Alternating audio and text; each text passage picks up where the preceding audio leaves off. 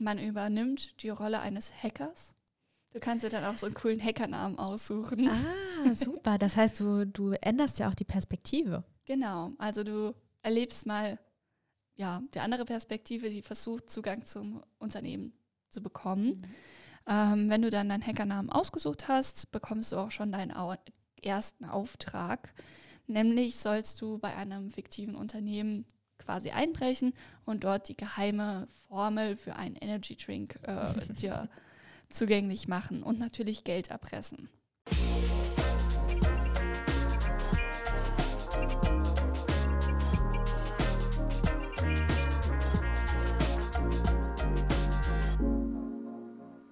Hallo und herzlich willkommen zu einer neuen Folge von Smart and Nerdy. Ich bin Regina, Social Media Expertin des August Wilhelm Scheer Instituts. Bei mir ist Tamara. Hallo, schön, dass du wieder mit dabei bist. Chefin vom Dienst des Fachmagazins der IMIO. Und der Oktober ist vorbei, der Cyber Security Awareness Month. Wir sind aber noch nicht durch mit dem Thema Cybercrime. Ach nein? Nein, tatsächlich nicht, weil mir ist aufgefallen, dass wir in den vorausgegangenen Folgen noch über eines gar nicht gesprochen haben nämlich mhm. konkrete Zahlen. Oh. Das ist mir tatsächlich gar nicht aufgefallen. Bist du dir sicher, dass wir gar keine Zahlen genannt haben? Doch, wahrscheinlich schon die eine oder andere. Ja. Aber mal um den Schaden zu beziffern, der mhm. durch Cybercrimes äh, entsteht. Ich denke, jedem ist klar geworden, wie ja, verheerend Cybercrimes sein können und ja, wie viel Schaden die anrichten können, wie ernst die Lage ist. Ja, aber eine konkrete Zahl sollten wir vielleicht schon mal versuchen zu nennen. Genau, um das einschätzen zu können. Und da möchte ich dich direkt mal fragen, was würdest du denn schätzen, wie hoch die, ja, der Schaden oh. für Cybercrime so im letzten Jahr lag? Mhm. Ähm, ah, da muss ich ganz kurz überlegen, wo siedle ich die Zahl denn an? Also ich, ich bin mir relativ sicher, dass es bestimmt Milliardenbeträge sind, die da an Schäden entstehen. Reicht dir das als Antwort oder möchtest du es genauer haben? Ja, also damit können wir schon mal arbeiten. Okay, gut. Puh. Genau. Ähm, ja, mit der Dunkelziffer können wir natürlich eh nichts Genaues beziffern. Aber 2022 sind tatsächlich 203 Milliarden Euro Schäden entstanden durch den Diebstahl von Daten, IT-Ausrüstung, Spionage und Sabotage. Das ist eine Hausnummer. Genau. Im Jahr davor, in 2021, ähm, lag dann das Maximum tatsächlich bisher bei 223 Milliarden Euro. Mhm. Und zum Vergleich 2018 und 2019 waren es insgesamt nur 103 Milliarden Euro, also weniger als die Hälfte. Okay. Dass man sich mal diesen Anstieg bewusst macht. Ja, ähm, ich hätte jetzt aber tatsächlich gedacht, also wenn du sagst, ähm, der höchste Punkt war 2021, ähm, ich hätte tatsächlich gedacht, dass es 2022 vielleicht sogar noch mehr war. Gut, die Zahlen von 2023 haben wir wahrscheinlich noch nicht. Mhm. Aber so eine ganz äh, konstante ähm, ja, Entwicklung oder ähm, Vergrößerung dieser Zahl, die scheint es ja doch auch nicht zu geben. Genau, man muss es natürlich äh, noch ein bisschen verfolgen. Und wir wissen halt nicht, vielleicht waren in 2021 die Dunkelziffer geringer, weil mhm. mehr bekannt gegeben wurde. Ja. Aber wir sind ja auch schon in Folge 9 der True Cybercrimes Folge drauf eingegangen, wie, ja. Das war die Folge mit der Hochschule. Ne? Genau. Ähm, genau. Und wie viel Schwierigkeiten die damit hatten. Ja, ich glaube, drei Monate hat es äh, gedauert, wenn ich mich jetzt noch richtig erinnere. Genau, zu Dezember hatten die ihr unliebsames Weihnachtsgeschenk bekommen. Und bis März hat es gedauert, bis sie fertig waren damit.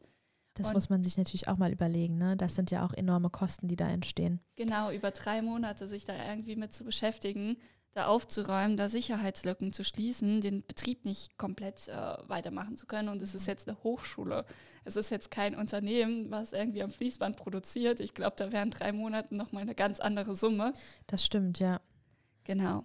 Und ähm, worauf wir letzte Folge ähm, eingegangen sind, Stichwort Politik, dass ja auch viele Angriffe aus dem Ausland kommen, unter anderem aus Russland. Aber auch China scheint der Spitzenreiter zu sein. Und ähm, ja, wenn 2022 rund die Hälfte aller Angriffe aus Russland oder China bzw. dem Umfeld kam, mhm. waren das 2021 nur ein Drittel und 2019 sogar nur ein Fünftel.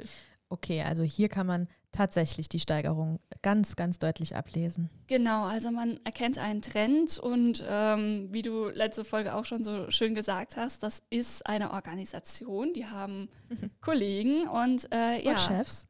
und Chefs und ja, genau, die gehören zum organisierten Verbrechen halt und gehen dementsprechend organisiert vor.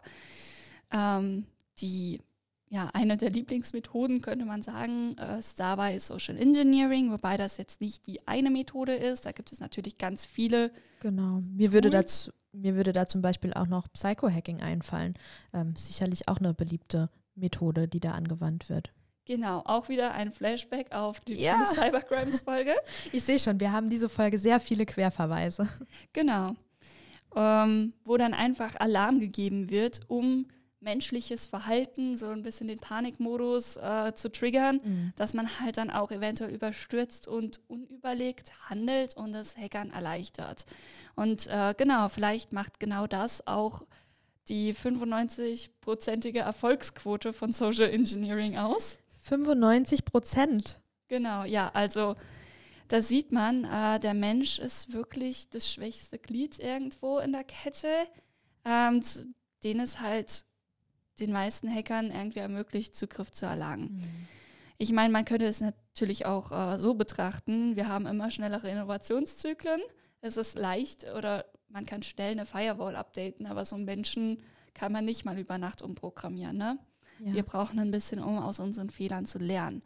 Und das ist auch eigentlich das Stichwort der heutigen Episode, worauf ich noch hin möchte. Wie können wir denn lernen?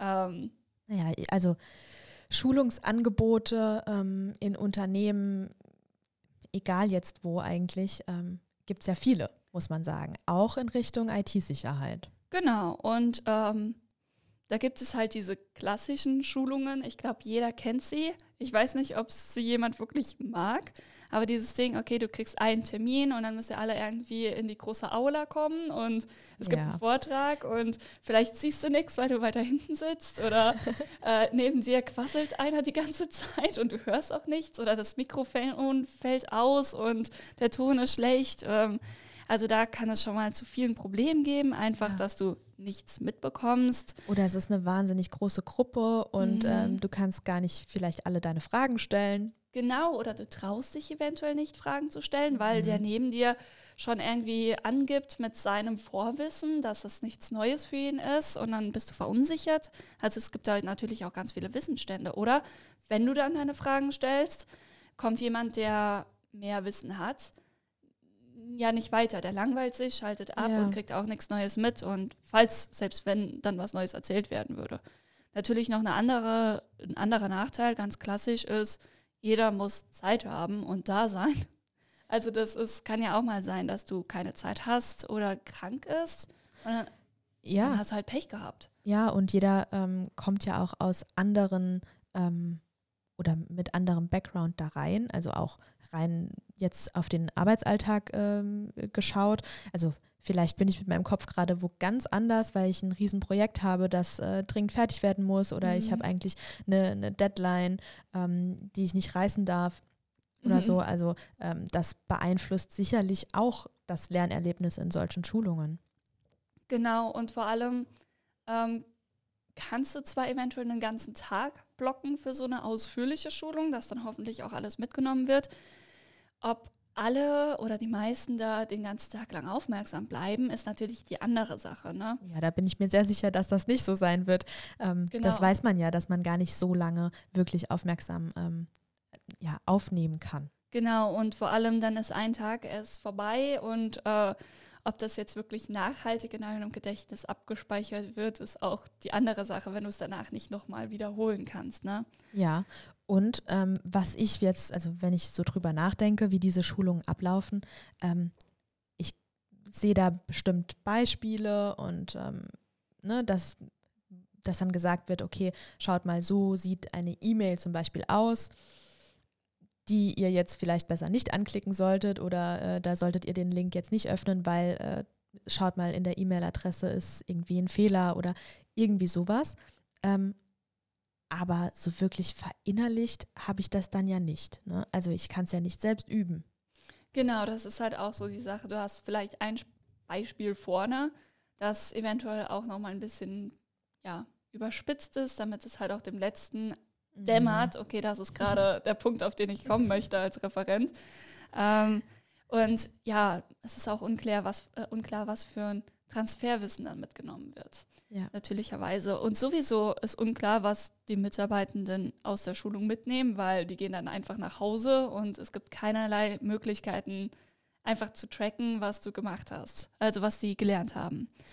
Okay, das klingt nach einem Haufen Probleme. Genau. Aber bestimmt gibt es eine Lösung. Ja, da kommen wir nämlich auf den schönen Digitalisierungsaspekt. Wir sind ja hier ein Digitalisierungsinstitut und ein Podcast, der das Thema auch behandelt.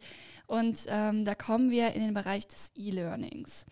Und ja, wir haben da auch natürlich Online-Seminare, Webinare als Parallele da gibt es schon mal keine Probleme mit der Akustik oder mit schlechter Sicht oder mit quasselnden Nachbarn vielleicht. also außer man ist vielleicht in einem vollen Büro. Aber prinzipiell kann ich das ja auch ortsunabhängig dann machen. Das heißt, ähm, ich kann mir dann ein stilles Örtchen suchen oder zu Hause bleiben. Ich kann auch einen guten Referenten, der vielleicht ja irgendwo ganz weit weg wohnt, anheuern, der das mhm. hält, ohne dass meine Leute dahin müssen oder der zu uns kommen muss. Ähm, ja, ja. so gesehen ähm, reduziert es wahrscheinlich auch einfach Kosten, mhm. die ich mhm. dafür aufwenden muss. Ähm, und äh, ja, ich kann es natürlich auch nicht nur ortsunabhängig machen, sondern eigentlich auch zeitunabhängig. Genau, also ganz klassisch ist die Aufzeichnung äh, der Schulung, dass selbst wenn ich im Nachgang nochmal mich erinnern möchte, mhm. mir einfach das Video auf, äh, anschaue und dann kann ich nochmal genau schauen, wie war das denn. Oder man hat direkt Video-on-Demand-Kurse mit eventuell kleineren Nuggets, äh, die dann auch häppchenweise, das heißt, ich kann problemlos auch pausieren und schauen, ganz zeitunabhängig, wann habe ich Zeit, wann kann ich mich konzentrieren. Und wenn ich merke, okay, ich bin jetzt immer aufmerksam, dann mache ich morgen weiter. Mhm. Also da kann man schon ganz viel entgegenkommen. Und was natürlich ähm, auch möglich ist, sind Tests, um den Wissensstand abzufragen. Das kann man natürlich vorab schon machen und dann auch ein bisschen individuell maßschneidern. Also, ja. dass man vielleicht jemanden, der Vorwissen hat, nicht die kompletten Basics erklärt. oder eben jemand, der die Basics schon kennt, kann sich durch das Video schnell durchklicken oder durch einen Test die Fragen kann er ja schnell beantworten, mhm. ohne da eventuell nochmal eine Lerneinheit machen zu müssen. Das heißt, du kannst den Lernerfolg ja, kontrollieren. Ähm, aber macht das nicht auch den, den Mitarbeitenden wahnsinnigen Druck, wenn sie wissen, sie müssen da jetzt noch einen Test absolvieren? Gut, also ich hatte auch schon Schulungen mit Tests, die fand ich, ich, ja, ich persönlich auch. jetzt nicht so schwierig. Ähm, aber für dich ist es ja auch einfach ein gutes Feedback in dem Sinne, wo das du weißt, stimmt, okay, ja. also gerade wenn das Feedback gut gemacht ist, hier war dein Fehler und nochmal erklärt ist, was die richtige Antwort.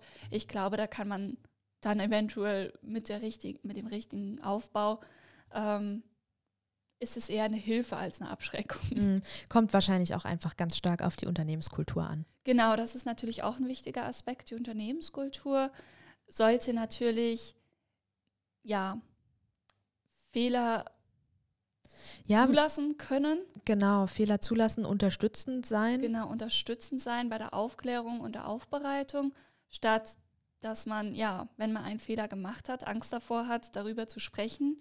Mhm. Denn normalerweise wird es dann einfach nur schlimmer, wenn man versucht, das zu vertuschen. Genau, es wird äh, schlimmer, klar. Äh, dass es, äh, ja, man kann einfach die, die Folgen, die es hat, nicht ganzheitlich betrachten und auch nicht angehen. Ähm, das auf jeden Fall. Und ja, von daher glaube ich, ähm, steht da der Aspekt, dass ich mein eigenes Wissen auch überprüfen kann und selbst auch schauen kann, wie sicher fühle ich mich damit, steht doch da eigentlich im Vordergrund. Genau.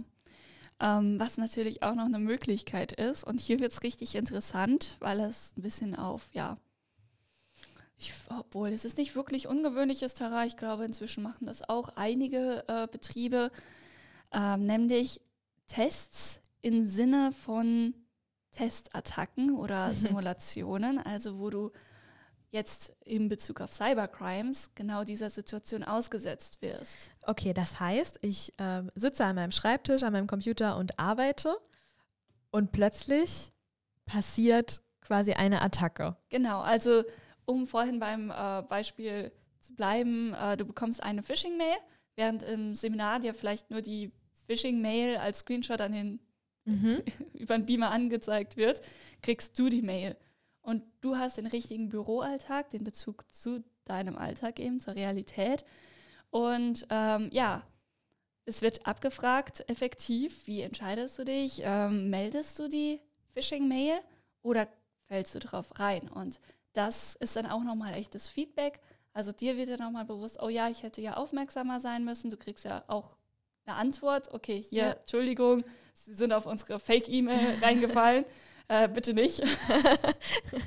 Entschuldigung und bitte nicht. Das finde ich gut. Ich hoffe, das steht genauso in dieser E-Mail. genau. Und äh, im besten Fall hast du sie gemeldet und dann kommst du, ah ja, danke, das ist super, dass es Ihnen aufgefallen ist. Das war ein kleiner Test von uns. Eins plus mit Sternchen hier. Ja, das genau. sorgt wahrscheinlich schon dafür, dass ich einfach ein bisschen äh, aufmerksamer bin auch. Ähm. Genau, also auch da ist natürlich vielleicht so dieses Zwischenmenschliche. Ich lese E-Mails auch einfach genau, weil ja. ich will mir nicht die Peinlichkeit irgendwie bieten, dann von der IT darauf hingewiesen zu werden, dass ich die Phishing-Mail nicht erkannt habe. Ja, ähm, ich könnte mir aber vorstellen, dass das auch ganz stark eben davon abhängt, ähm, ob ich vielleicht auch ein Muster erkennen kann ne, als Mitarbeitende.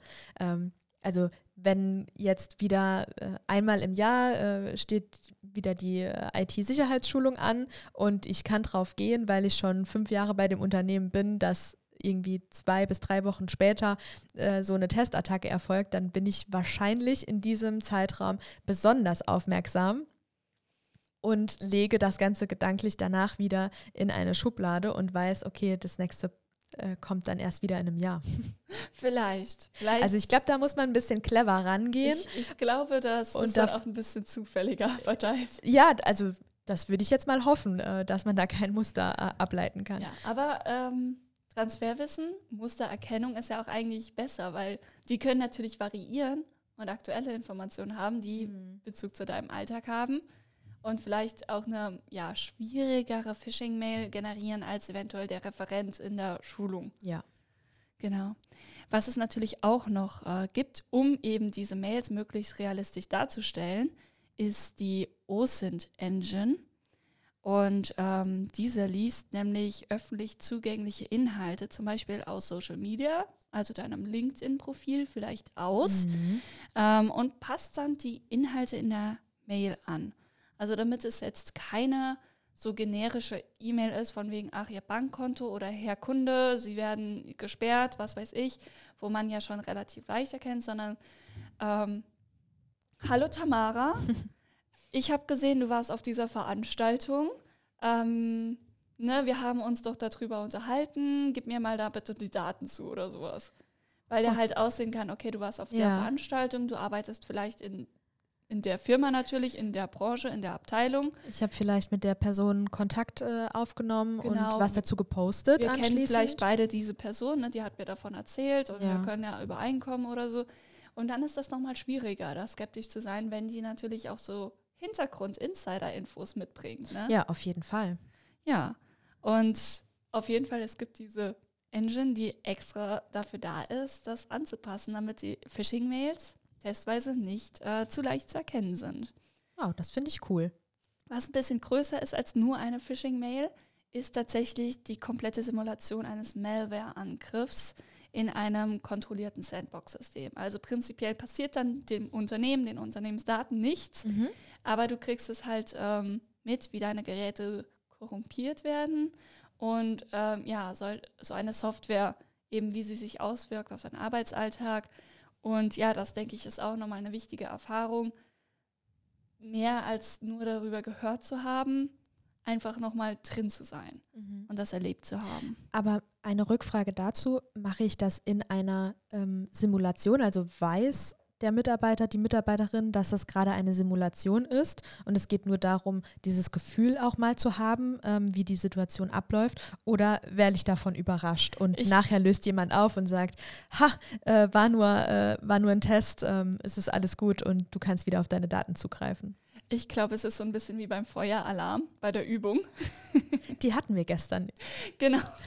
Also von daher, du kriegst erstmal nicht Bescheid gesagt, mhm. aber äh, vielleicht kannst du es dir denken.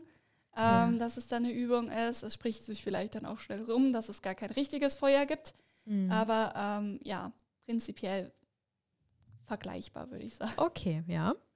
Ja, und auf jeden Fall ähm, sich in der Situation zu befinden, mit solchen Tests ähm, konfrontiert zu werden, schafft dann nochmal eine ganz andere Awareness, Cybersecurity mhm. Awareness, ein Bewusstsein, ein Gefühl dafür, ähm, weil wir wollen ja in den meisten Fällen gar nicht drauf reinfallen auf solche Phishing-Mails oder so. Es ist ja eher, okay, wir sind uns gerade der Lage nicht bewusst, dass das eine Phishing-Mail ist oder wir sind unaufmerksam und wir klicken drauf. Ähm, ja, eine andere Möglichkeit, sich da interaktiv mit zu beschäftigen mhm. und was ich auch mhm. sehr interessant fand, ähm, ist der Ansatz der IMC.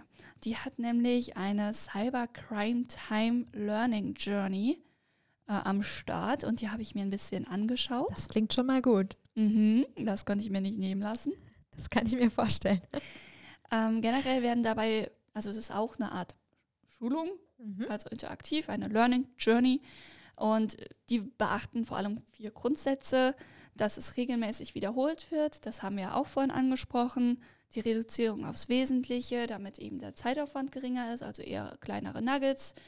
Und ähm, ja, du hast eine Interaktionsmöglichkeit und diese Module unterscheiden sich untereinander, damit du halt Variationen erkennst und eventuell besseres Transferwissen ableiten kannst. Und natürlich der Alltagsbezug. Mhm. Ja. Im ersten Modul, also man übernimmt die Rolle eines Hackers. Du kannst dir dann auch so einen coolen Hackernamen aussuchen. Ah, super. Das heißt, du, du änderst ja auch die Perspektive. Genau. Also du erlebst mal, ja, die andere Perspektive, die versucht, Zugang zum Unternehmen zu bekommen. Mhm. Ähm, wenn du dann deinen Hackernamen ausgesucht hast, bekommst du auch schon deinen Au ersten Auftrag.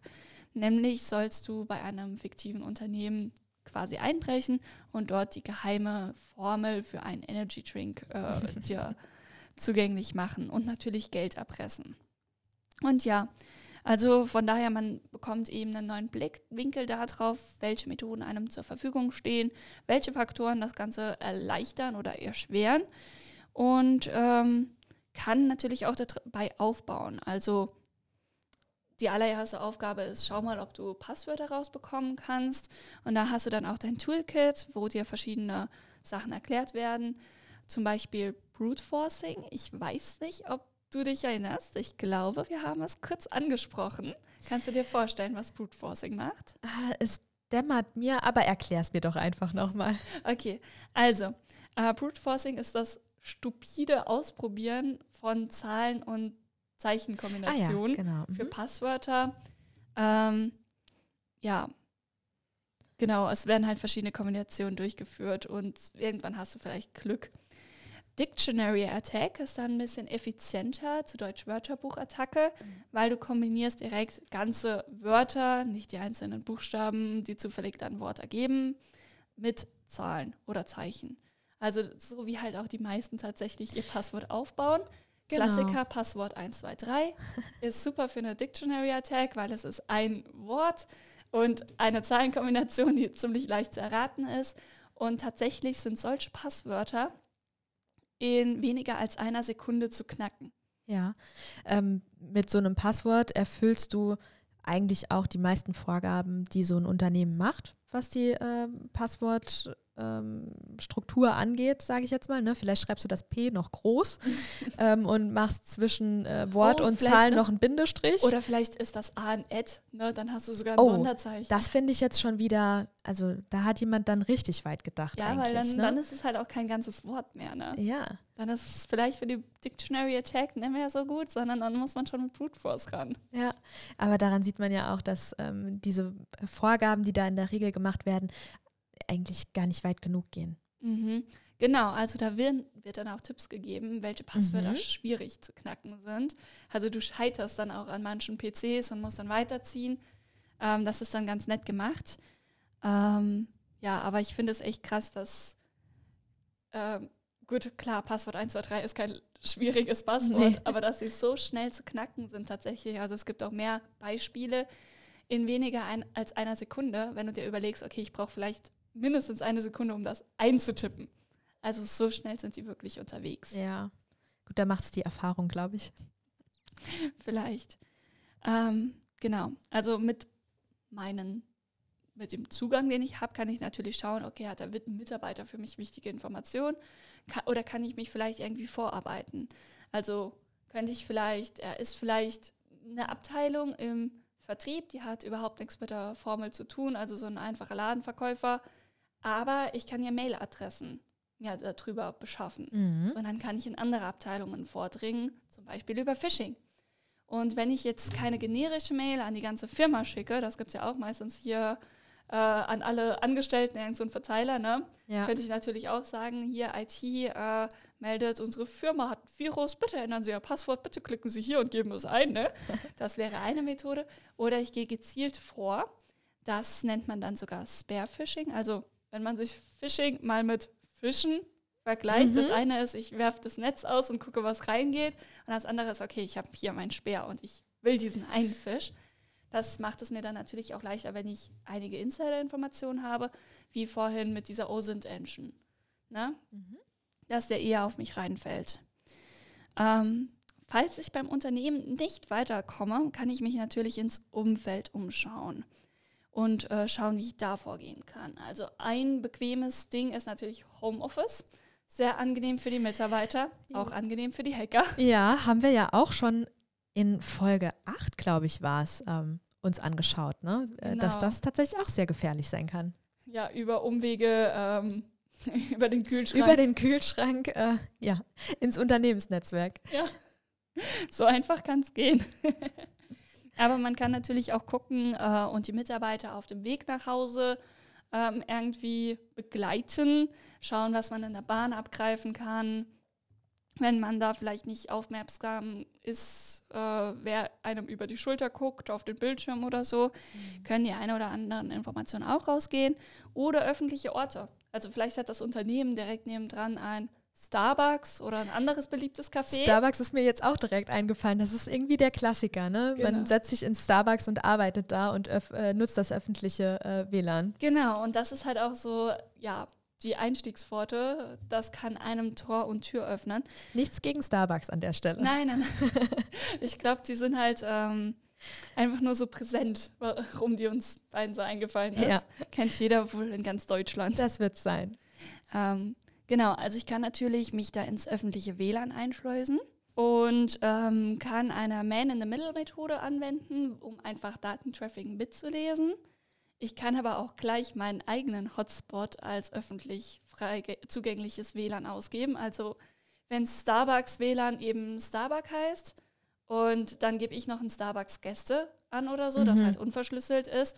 Und dann denkt sich vielleicht der eine oder andere so, ah ja, guck mal, hier ist die Signalstärke besser und das ist ja Gäste, ich bin Gast, ich wähle mich da ein. Ja, wahrscheinlich nicht Passwort äh, geschützt, weil manchmal muss man sich ja auch tatsächlich dann an der Theke irgendwie noch ein Passwort äh, geben lassen oder ja, so. Ja, manchmal hängt es auch irgendwo aus mhm. oder du musst zumindest bestätigen, hier, ich bin ein echter Mensch und nutze Internet oder sowas. Genau. Aber Markiere dann, alle Ampeln. Dadurch, dass ich Host bin, habe ich dann natürlich noch mal mehr Möglichkeiten. Und wenn ich es klug mache, kann ich auch File-Sharing als Bedingung machen, dass dieses WLAN genutzt werden kann oh. und kann direkt da eine Malware installieren. Und dann bin ich halt auch drin. Es gibt natürlich mehrere Möglichkeiten, Malware mm. zu installieren. Und auch da merkt man eben einfach, okay, der eine Mitarbeiter ist ein bisschen weiter als der andere. Bei dem einen komme ich nicht weiter, der andere erleichtert mir das Ganze durch diese oder jede Unaufmerksamkeit. Und da lernt man einfach auch indirekt. Es gibt natürlich noch viel mehr. Es gibt auch ein äh, Weihnachtsspecial. Dem nähern wir uns ja auch wieder. Das stimmt. Genau. Und ähnlich wie bei unserem Hochschul äh, True Cybercrime, ähm, kriegst du hier auch ja, unerwünschte Geschenke, die du schnell entschärfen musst, um den Weihnachtsabend zu retten. Es gibt außerdem noch eine Art Quizshow, den Phishing Detection Booster. Also da kriegst du eben verschiedene ja, Phishing-Mails und kannst da nochmal Quizshow-artig schauen, ob du wie bei Wer wird Millionär. Ah, ich gucke dann, ist es eine Phishing-Mail oder nicht. Ja. Ah, okay. Und natürlich ähm, kannst du auch deinen Wissensstand tracken mit dem Cybercrime Time Readiness Check. Uh. Also etwas, was, worüber wir auch vorhin gesprochen haben, dieses persönliche Feedback, wo Mhm. stehe ich, was, wo sind, wo kann ich mich noch weiterbilden, einfach dir nochmal direkt vermittelt. Ja, das klingt auf jeden Fall nach super viel Spaß. Genau, also ich merke es auch gerade nochmal in meinen Notizen. Ich habe mir ein bisschen abgespackte Version äh, runtergeschrieben, Ja. dass ich einfach immer noch ziemlich viel im Kopf habe, genau wie es ablief und so. Also ich habe es mir auch wirklich viel besser gemerkt, als ja, wenn man vielleicht nur einen Artikel darüber liest. Mhm. Ähm, ja, durch diese Interaktion und den Aufbau.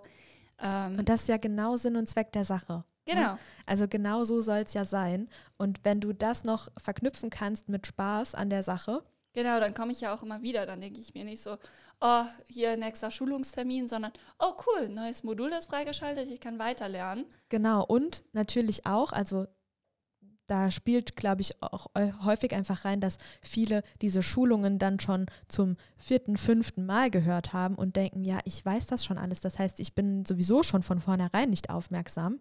Weil Wobei natürlich die Welt dreht sich weiter und es gibt Klar. immer neue Infos. das schon, aber trotzdem ähm, werden viele Inhalte wahrscheinlich einfach immer gleich bleiben, ja. Und die eine Stelle, wo sich jetzt was vielleicht geändert hat, weil es eine neue Entwicklung dazu gibt, die werde ich höchstwahrscheinlich verpassen, wenn ich nicht von Anfang an aufmerksam bin. Hm, Das ist, erinnert mich ein bisschen ans Autofahren. Wenn du deine Strecke täglich fährst, hast du ja so ein bisschen Autopilot drin. Mhm. Und dann, wenn plötzlich an der einen Stelle 30 sind, siehst du vielleicht das Schild gar nicht. Ja, stimmt.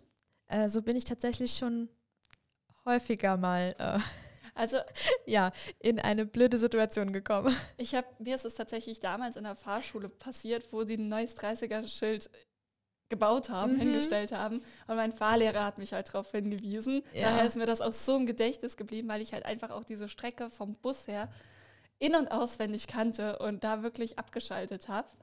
Und naja, von daher, da war ich dann auch immer.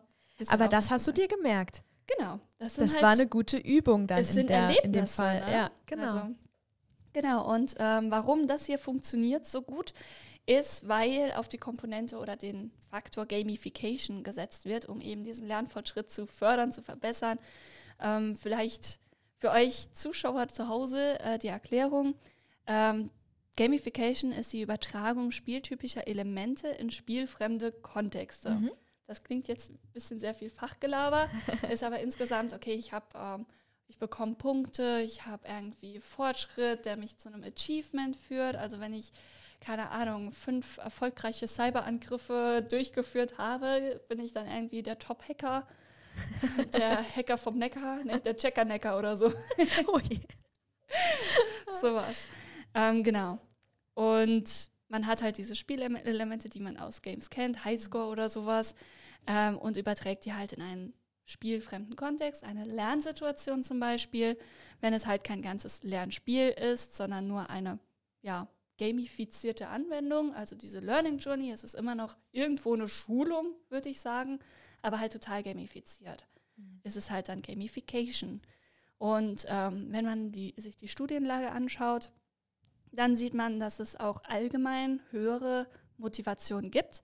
Es ist ein bisschen schwierig, verschiedene Studien kommen auf verschiedene Ergebnisse, weil natürlich äh, ja, die Gamification-Variante immer unterschiedlich ist. Also mal werden Punkte abgefragt, mal werden Achievements abgefragt und dann gibt es unterschiedliche Spielertypen. Mhm. Also wir haben schon festgestellt, Tamara ist eher ein bisschen kompetitiv unterwegs und will sich messen.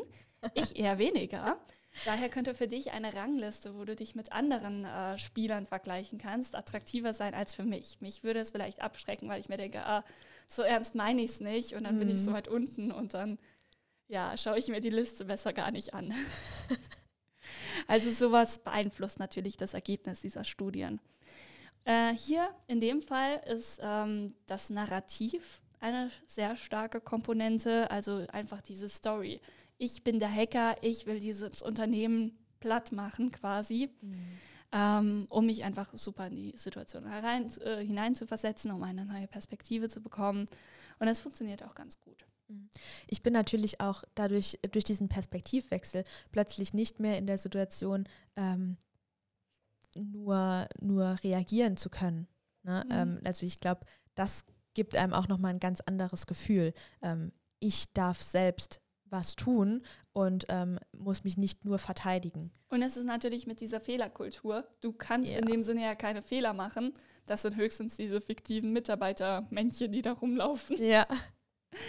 Genau. Ähm, Gamification wird natürlich auch in vielen anderen E-Learning-Formaten verwendet. Mhm. Also ich weiß nicht, wer von euch schon mal Cybercrime Time the Learning Journey ausprobiert hat. Das ist jetzt vielleicht sehr speziell, aber wenn wir da noch einen kleinen Ausblick, äh, Ausblick am Ende der Folge wagen wollen, dann gibt es natürlich viele Apps. Äh, also vor allem Apps, weil unser Smartphone ist unser täglicher Begleiter. Man kann es prima unterwegs, im Aufzug, im Bus, auf dem Klo äh, irgendwie machen. Also, ist das ein Test? Was fällt uns noch ein, wo wir äh, das Smartphone nutzen können? genau, ähm, also ich persönlich lerne Sprachen mit einer solchen App, die auch gamifizierte Komponenten hat. Mhm. Welche Und Sprache lernst du da gerade?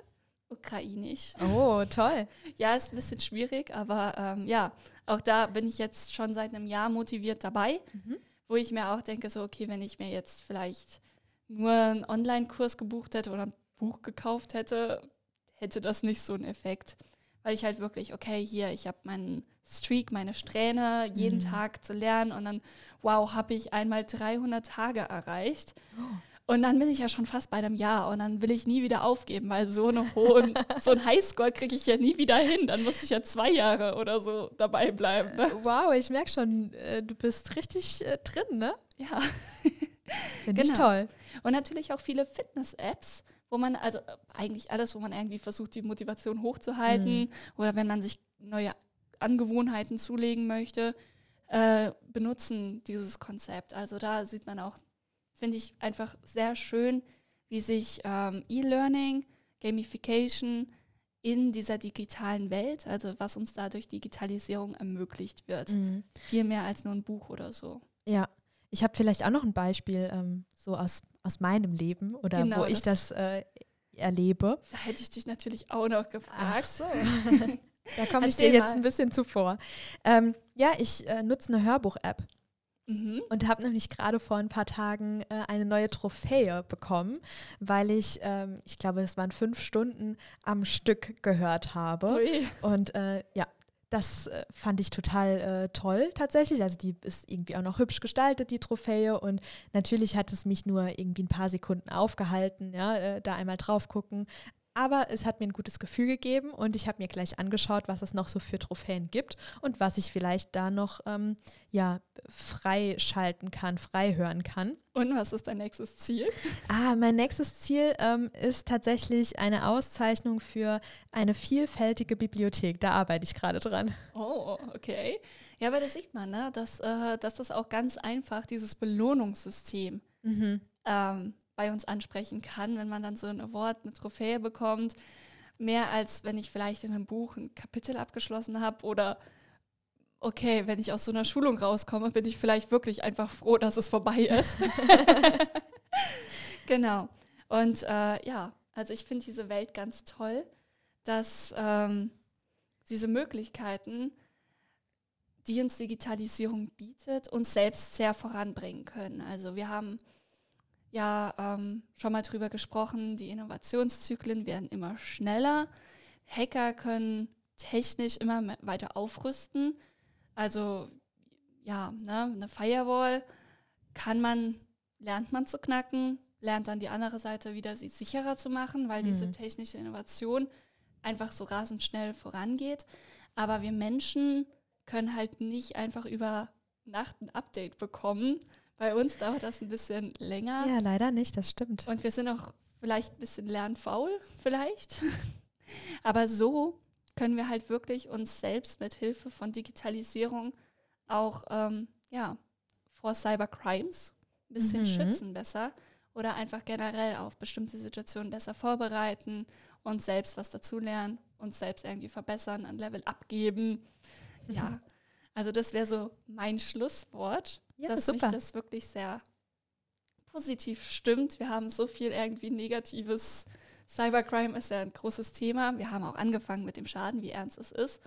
Aber ja, um das Ganze noch mal ein bisschen freudiger enden zu lassen, möchte ich äh, euch das mal mitgeben nach draußen, nach Hause und mich ähm, sehr bedanken bei den Autoren der Artikel Komm, wir gehen fischen und Spielen sicher aus der Cybercrime-Ausgabe der IMIO, beim Produktionsteam und natürlich möchte ich, möchten wir uns auf jeden Fall ähm, bei dir fürs Einschalten bedanken. Bis zum nächsten Mal. Bis dann. Tschüss.